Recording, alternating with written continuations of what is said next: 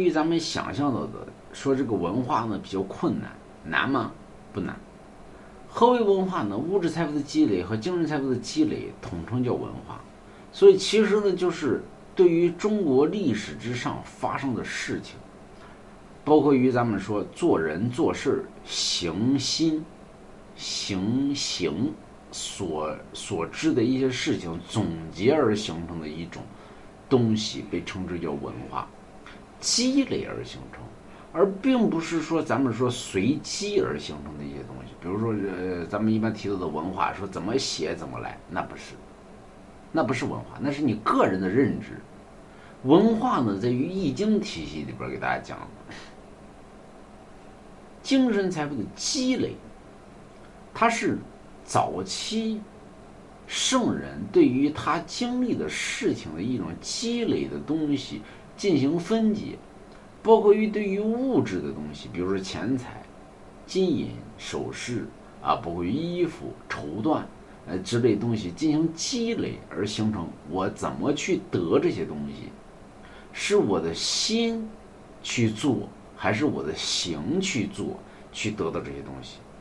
那么在这种状态下呢，就形成了一种叫文化的一种传承。而并非于咱们想象到的文化就是学历。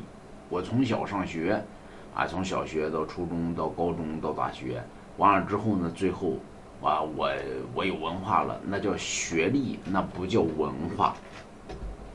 所以文化的形成指的什么呢？对吧？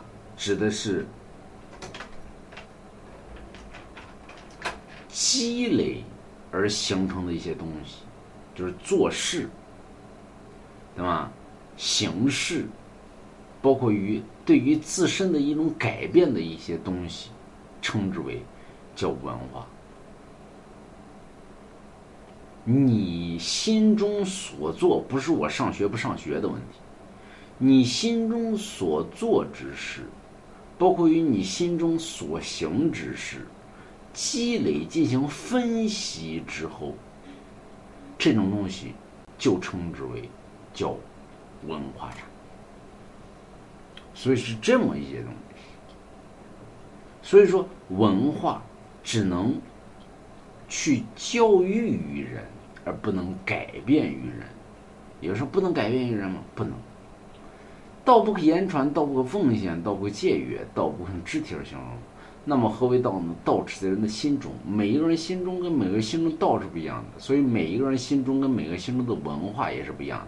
比如说，同时去上学，那么学识性东西为什么是不一样的？因为道不同，对吧？所以，你对于一个物质的理解，它就在于这个道之上，而而并非于咱们想象到的，说我同时上于初中、高中、大学，文化学习东西都一样，不一样，人接触的东西不一样，他的认知性不同，家庭不同。朋友不同，认知不同，他的道就不同，文化就不同。所以文化不代表于学历，学历不代表于文化。没事多听龙王给你吹牛逼，这就是文化。